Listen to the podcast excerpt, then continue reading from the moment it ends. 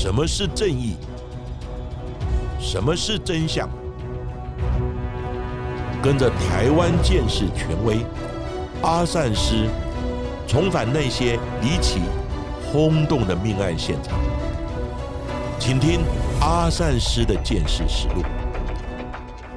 各位听众朋友，大家好，欢迎收听今天的阿善师的剑士实录。我是剑士专家阿善师谢松善。大家好，我是子荣。在上一集《阿善师见识实录》的节目当中，跟大家分析到的是民国七十一年还有民国一百零五年在台铁史上的两起重大的爆炸事件。然而，在载客量也是非常庞大的高铁，也曾经在民国一百零二年的四月份发生了史上第一起的炸弹事件。幸好当时的炸弹没有完全引爆，否则必定会造成严重的伤亡。不过，就在发现高铁爆裂物的几个小时。之后，又在新北市立委土城的服务处也发现了两个散发汽油味的行李箱。这两起诡异的行李箱事件是同个集团所为吗？到底这一起高铁史上的首宗炸弹事件的经过又是如何？嫌犯又有什么样的诉求呢？阿善石是的，民国一百零二年四月十二号早上九点多的时候，有一辆呢从高雄呢开往台北的六一六次的北上的列车。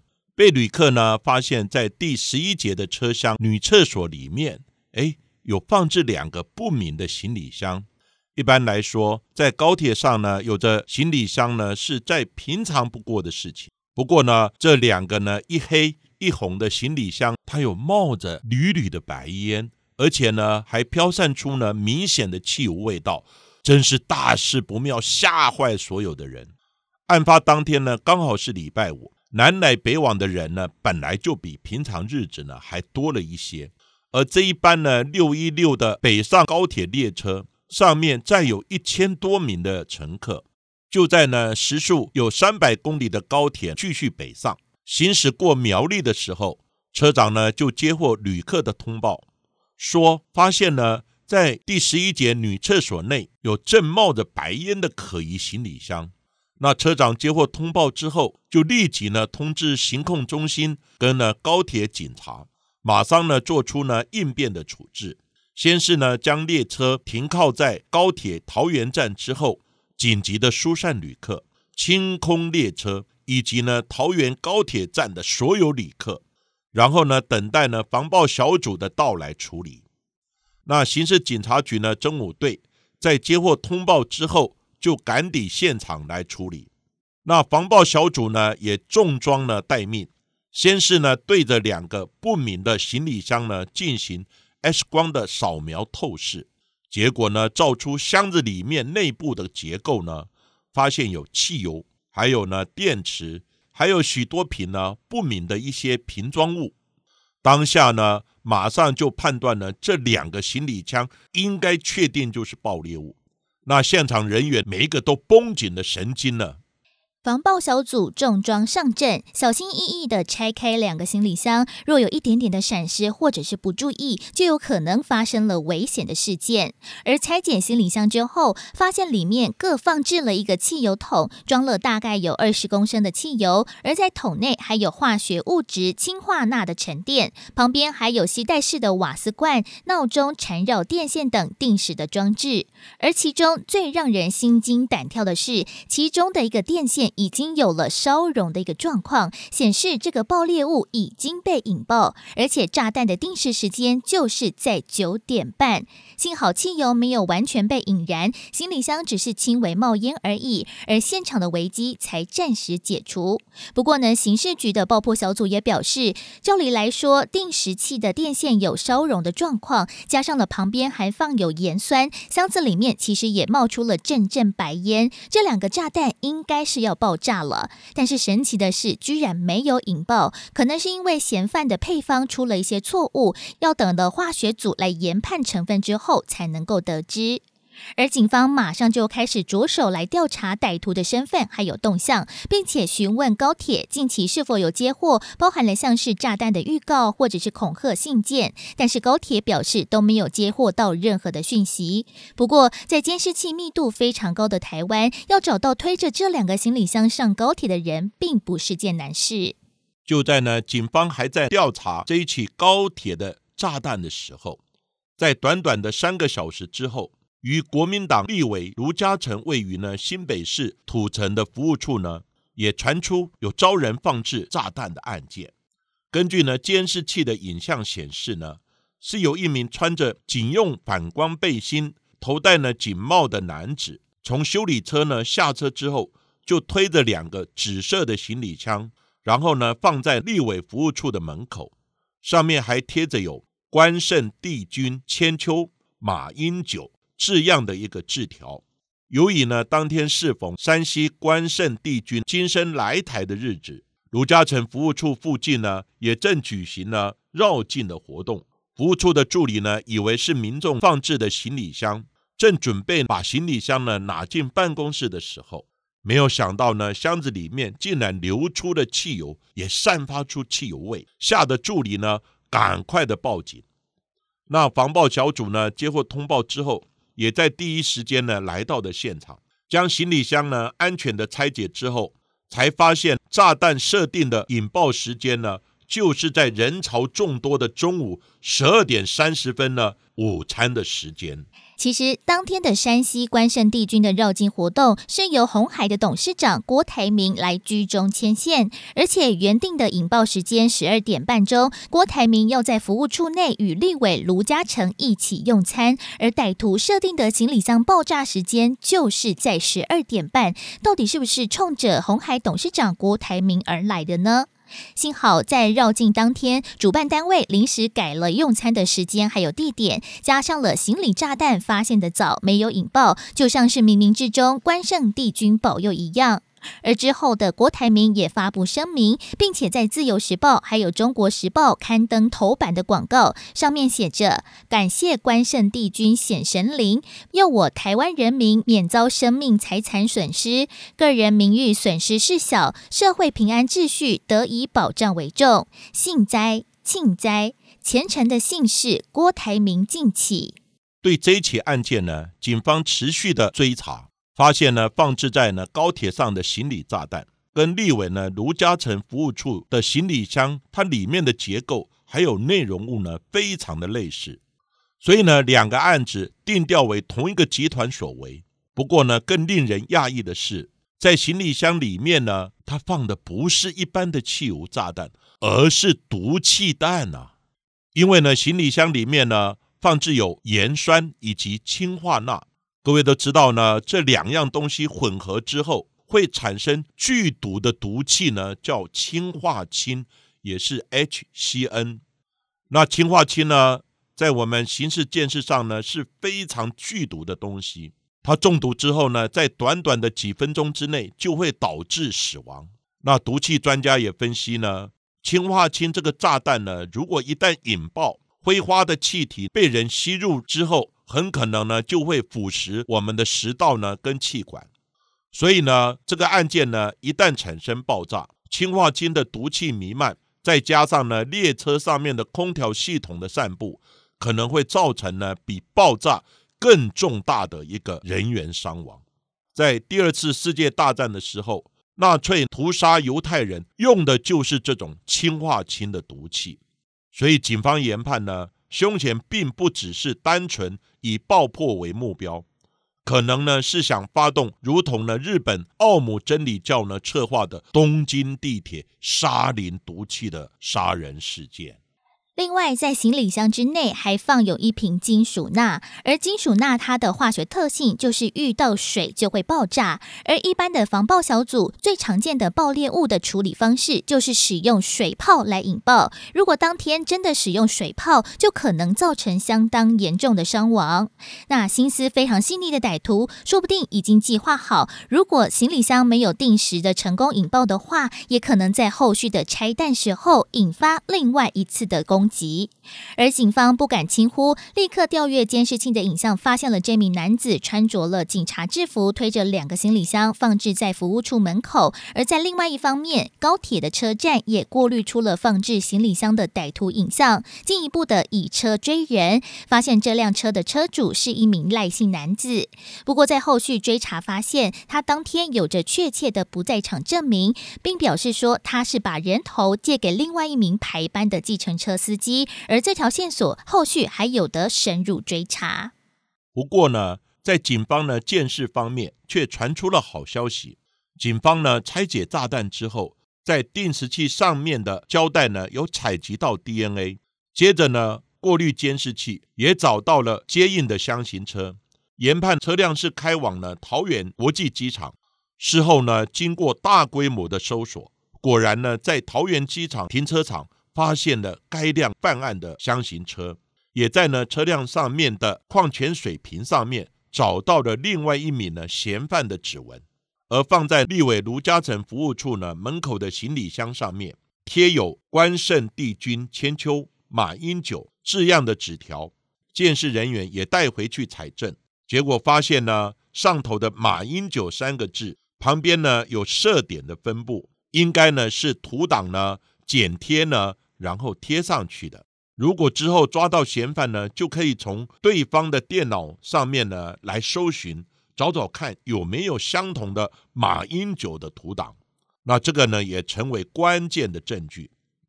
当时呢，支援本案的建视中心主任呢陈小贵，经过建视比对之后，打电话给刑事警察局侦五队的队长说，爆裂物上面的指纹呢，经过比对，有找到呢一个对象。不过，令人讶异的是，这个对象呢，他的身份居然是一名律师。那这一名律师呢，叫做胡宗贤。胡宗贤同时也是呢黑松公司的一名董事。那他也曾经担任过呢书记官以及呢代书。他的专长呢是公司经营权的一个官司，也曾经呢为许多大企业打过经营权的胜仗，名声非常的响亮。那这样的人。真的会犯下如此的大案吗？根据监视器的影像，有两个人从箱型车上下来，一位是胡宗贤，而另外一名叫做朱亚东。而朱亚东原本就是一名计程车司机，后来胡宗贤以一个月十五万元来聘请朱亚东来担任专属的司机，并且帮他处理其他的杂事。而在身份确认之后，警方随即就向检察官来申请拘票，并且限制出境。不过没想到却晚了一步，在案发当天的下午，两个人。其实已经离境逃往中国。而刑事局马上就展开了两岸打击犯罪合作机制，请中国的公安协助找人，并且在中国动用了上百位的人力进行清查。最后是在广东省的中山市找到了这两个人。不过呢，被捕的当时，其实胡宗贤正在与两名的应招女郎做性交易，而中国的公安瞬间将人逮捕归案，也遣送回台。不过被遣返的胡宗贤显得非常的狼狈，他为了避人耳目，特别染了一头金发，完全看不出原本大律师那种威风凛凛的模样。而中国的公安也特别跟台湾的刑事局人员说，胡宗贤他在落网之后，其实呢口风非常紧，而且情绪非常不稳定，甚至在中国的看守所内也曾经拿筷子来刺向颈部，要闹自杀，又故意用各种不同的理由来拖延时间。他身为律师，知法犯法，正与警方开始斗智。那警方呢知道要从呢胡宗贤呢这边来下手呢，可能不太容易，转而呢就想从呢朱亚东身上呢开始来突破。办案小组呢跟朱亚东说：“其实你已经死了三次了，你知道吗？第一次呢是在高铁上面，因为炸弹呢引爆的时间是九点半，那当时你可能还没下车，还在车上。如果呢炸弹呢引爆。”你就一定会吸入呢毒气而死亡。第二次呢，是在立委呢卢嘉诚的服务处，胡宗贤呢特意的载着你到附近呢闲逛，一直到呢时间快接近引爆的设定时间十二点半，如果呢炸弹真的引爆，你当场也会被炸死。那第三次呢，是在中国，你们先到珠海，再到中山。而胡宗宪呢，他是用他人的名义呢订了住宿的饭店，他是不是呢要对你不利而便于脱身？朱亚东听了以后呢，也慌了，马上呢就坦诚犯罪，并且呢画出胡宗宪呢在台南的落脚处。结果呢，警方申请搜索票进入现场，门一打开呢，发现里头根本就是一个化学的实验室，里面包括有汽油、盐酸。硝酸甘油，还有呢车床，另外呢还有各种制作炸弹的相关书籍，甚至于呢还有找到一些不明的肉血。那这个肉血呢，疑似是在培养呢肉毒杆菌，让肉呢腐烂之后呢萃取出肉毒杆菌。此外呢，旁边还有六个旋翼的无人机。那他的电脑里面呢还有搜索翡翠水库。以及呢，台积电等重要的一些地点的搜寻记录，不排除他还有其他更重大的计划。另外呢，监视人员也在现场呢找到了一堆撕碎的纸条，经过慢慢的拼合之后，发现跟炸弹行李箱的纸条呢，字迹大小是完全相符。在胡宗贤的电脑里面也找到了“马英九”三个字的样式的图档。还有呢，透过文书鉴定的光谱显像呢比对仪，经过显微放大比对之后，发现这个图档呢，无论是在碳粉的颗粒分布，还是杂点的一个散布情况呢，炸弹上面的纸条跟胡宗贤家里面的印表机也是相符的，那就代表呢，这个纸条呢是从胡宗贤家里面的印表机所列印出来的。虽然人抓到了，证据也找到了，但是原本一名收入很不错，而且有名有律的大律师，为什么会犯下了如此惊天的大案呢？胡宗贤也对检方表示说，他认为台湾的财富掌握在百分之一的人手里，他认为财富的分配非常的不公平，所以他才会犯下了如此大案。甚至他还写了一首打油诗来讽刺郭台铭，还有时任的中华民国总统马英九。他表示：“关圣帝君名千秋，封金挂印义当头。郭董唯一我九九，杀名无邪马英九。”但是呢，根据着警方后续的调查，胡宗贤的犯案动机不是他说的那么单纯。在后续清查了胡宗贤的资金之后，发现其实他在案发当天四月十二号的下午，他就在新加坡的摩台纸放空了五百口，而停损点是设两百八十二点，总共的金额约是新台币一千五百万元。因为胡宗贤预料他所制造的爆炸案如果发生之后，会造成了人心惶惶，台北股市。必然会暴跌，而警方也推估，如果真的如他计划达成了目标，而这一次的爆炸案，他的获利大概会有一亿元之多。不过呢，在最后没想到炸弹没有引爆，而台股也不跌反升，最后胡宗贤反而惨赔了一千两百多万元。其实呢，胡宗贤他是台南的柳营人，从小呢家境贫苦，那妈妈也早逝。都是呢，两位姐姐呢辛苦的在照顾他、抚养他。那之后，胡宗宪也奋发图强，在台南一中毕业之后，他就考上了中兴大学的物理系，而之后呢，又在接续的考上文化大学的法律系。文化大学法律系毕业之后呢，也考取了律师的资格，在民国八十三年呢，就开始执业。那胡宗宪他一直呢非常努力的想要赚钱来弥补呢他儿时的遗憾，因此呢他利用呢担任企业呢法律顾问的机会，暗中来挖企业的墙角，取得公司的一些把柄之后呢，就要挟要介入经营权，也积极呢在股市期货操盘获利，被外界呢指以是秃鹰的律师，股市的海蟑螂。另外呢，胡宗宪。先前呢，也曾经呢发现有一家公司叫做呢周巧精密仪器的制造公司，他的账册呢有疏失，趁机呢要挟该公司呢要让他进入董事会，不然的话呢就要举发他。不过呢却被该公司控告泄露商业机密呢而遭到起诉。如果他被判刑确定，那胡宗贤的律师牌照将被取消。可能呢，他因此心生怨怼，开始筹划一系列的行李炸弹的一个恐怖计划。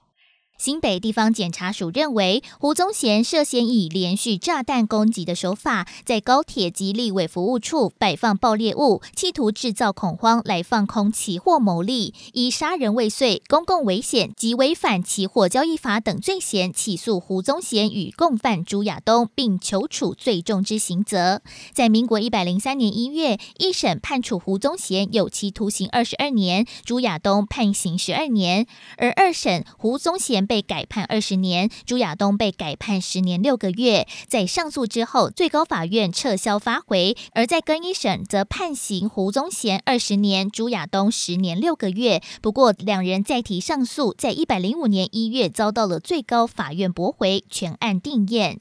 其实，在整起的案件当中，除了透过了关键的监视器，还有采集到在胶带上面的 DNA 之外，其实其中最关键的就是印有“关圣帝君千秋马英九”的这个字条了。而监视人员也利用了镭射印表机的碳粉分布的状况，也透过了光谱影像仪来仔细的观察每一个字，发现色点的分布位置还有特征，最后也掌握到了关键的定罪证据。难怪像是我们一般哦。在看像是电视剧啊，或者是卡通，不管是那种恐吓信件，或者是勒索的信件，其实有都是用那种报纸剪贴的字啊来拼凑而成的。不过呢，像是这种剪贴的恐吓信，监视人员应该也会在上面发现一些蛛丝马迹吧？阿山石是的，所谓呢，魔高一丈，道高一尺，因为呢科技进步，所以呢见识的技巧呢也逐渐的进步。那我可以讲呢。像你用剪贴的方式拼凑上去，虽然呢没有办法来做像马英九三个字的一个图档呢官谱影像的显微观察，但是呢你贴上去的话，你会留下你的指纹。另外呢，现在的 DNA 技术也非常的精进，只要一点点你接触到这些剪贴的字，你就可能会留下你的 DNA。当然，警方也可以从呢你现场的搜索再来找呢有没有缺这些字的相关的杂志啊、报纸啊等等。好，这些当然都是警察办案的伎俩。不过呢，阿善师在这里也特别的提醒大家，其实呢有一些侦查的伎俩，阿善师还没有透露给你们呢。所以呢，不要企图说，哎，我就犯案，警察会抓不到你。其实有一天。一定会找到你的。不过呢，其实，在台湾哦，时不时就会传出，不管是在捷运啊、高铁、台铁这种大众运输系统，或者是在一些公共地方哦，会接获那种杀人的预告，或者是呢恐吓的爆裂物的放置等等的事件。幸好一切呢都是有惊无险。但是呢，不管是大家是恶作剧，或者是蓄意为之，被抓到之后，又会产生哪一些的法律责任呢？律师呢，刘伟霆他曾经表示。第一个要件就是呢，歹徒恐吓的言语是要让呢公众可以看得到或是呢听得到。第二个呢，就是这个恐吓的内容确实会让公众心生畏惧，造成恐慌。那这样呢，就会触犯了刑法第一百五十一条的规定。那规定是这样子：触犯了恐吓公众罪，可以处两年以下有期徒刑。除了刑法，你也会呢触犯社会秩序维护法，可以呢处新台币三万元以下的罚款。即便发出恐吓言论文字的人呢，事后呢辩解说是因为心情不好的情绪发言，或者只是想要开玩笑，也同样呢要为自己的行为来负责。另外呢，新庄警分局的侦查队长林子祥呢，他也呼吁大众。类似犯罪手法呢，会产生模仿的效应。像之前呢，郑捷的随机杀人案，接续的也发生一连串恐吓呢，要在捷运上面杀人的事件，确实呢，严重影响了公共的秩序呢，与社会的安宁。警方呢，绝对会揪出呢，躲在键盘背后的黑手，绳之以法。更不容许呢，民众遇有不满，动辄利用网络呢发出讯息来恐吓大众。呼吁民众呢，千万不要以身试法。那其实呢，你用网络或是电话来恐吓大众呢，现在有一种就叫数位见识。所谓数位见识呢，就会在你的电脑、手机方面发现你曾经呢犯罪的一些痕迹呢跟证据。所以呢，大家呢千万不要以身试法。那另外呢，阿善师对于胡宗宪这个案子呢，其实这个案子呢，在案发的时候我就有注意到了。结果呢，因为阿善师也曾经受过呢爆破的专业训练，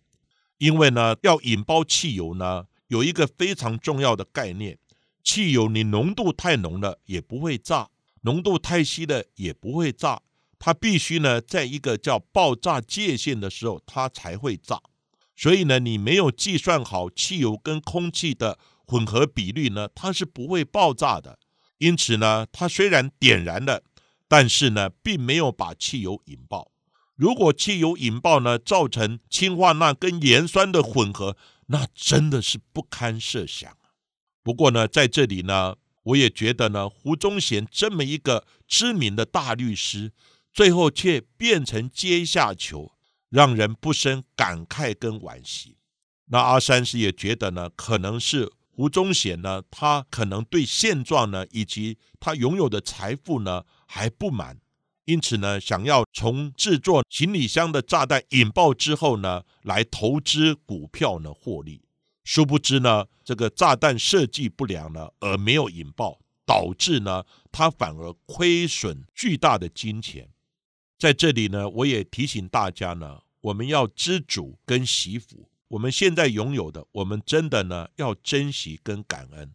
不要心存贪念。然后呢，每天抱怨，这样子的话呢，你不但生活过得不快乐，甚至于呢，会引发出一些呢犯罪的一些念头。我觉得是得不偿失啊。而今天的案件就为大家讲到这里。在今天的阿善师见识实录节目最后，要来感谢赞助我们节目的朋友们。首先，先来谢谢令 K、阿宗、张俊霞。Jack、尤尼斯、Snowy，另外呢，也特别感谢其中一位 Brian，还有 Shan Bart，他们是多次的赞助哦。而另外也有两位不具名的朋友。总之呢，非常的感谢大家的支持，那也请大家呢继续的支持赞助我们哦。而其中呢，尤尼斯他也在赞助的留言说：“谢谢阿善师和子荣共同制作了这个专门分析社会案件的 Podcast 节目。本身呢，对于这个主题还有犯罪的心理学有浓。”后的兴趣才会因此而接触到了阿善师的频道，让他在上班之前都可以开心的收听。不过呢，今年还没来得及报名阿善师的见识课程，想请问明年的课程报名时间大概是什么呢？其实呢，阿善师在东吴大学的城区部呢，就是推广中心有开一门课，叫做《刑案现场见识理论与实务》。那阿善师课堂中呢，都是分析呢一些重大的刑案。那今年呢，在九月底的时候已经开课了。那现在已经要期中考了，学生呢大半都是听了阿善师见识实录的 pockets 才来呢报名参加的课程。那大家呢也有缘呢在一起互相呢分析刑案。那阿善师呢也接受学生的提问呢，大家非常热烈的来进行呢一些重大。国内外案件的讨论，那如果呢有兴趣这个课程的听众朋友，他大约呢是在六七月份的时候就开始报名，然后呢九月份的时候就会开课。那报名的相关的讯息呢，各位可以去搜寻，或是呢打电话到东吴大学推广中心城区部学分班呢来询问一下，即可知晓。如果大家呢对这个课，有兴趣的话呢，一定要把握时间哦。当然，如果报名的人太少了，这个课有可能不会开哦。希望有兴趣的朋友呢，能够支持，让阿善师呢有机会继续在东吴大学学分班呢来开这一门课。而今天的节目就为大家进行到这里，谢谢各位收听阿善师见识实录。如果喜欢我们节目的话，欢迎在 s o n Spotify、Apple Podcasts、KKBox 上面来订阅我们的节目，并且踊跃留言给我们，给我们五颗星的评价喽。那下一集也请大家继续听下去。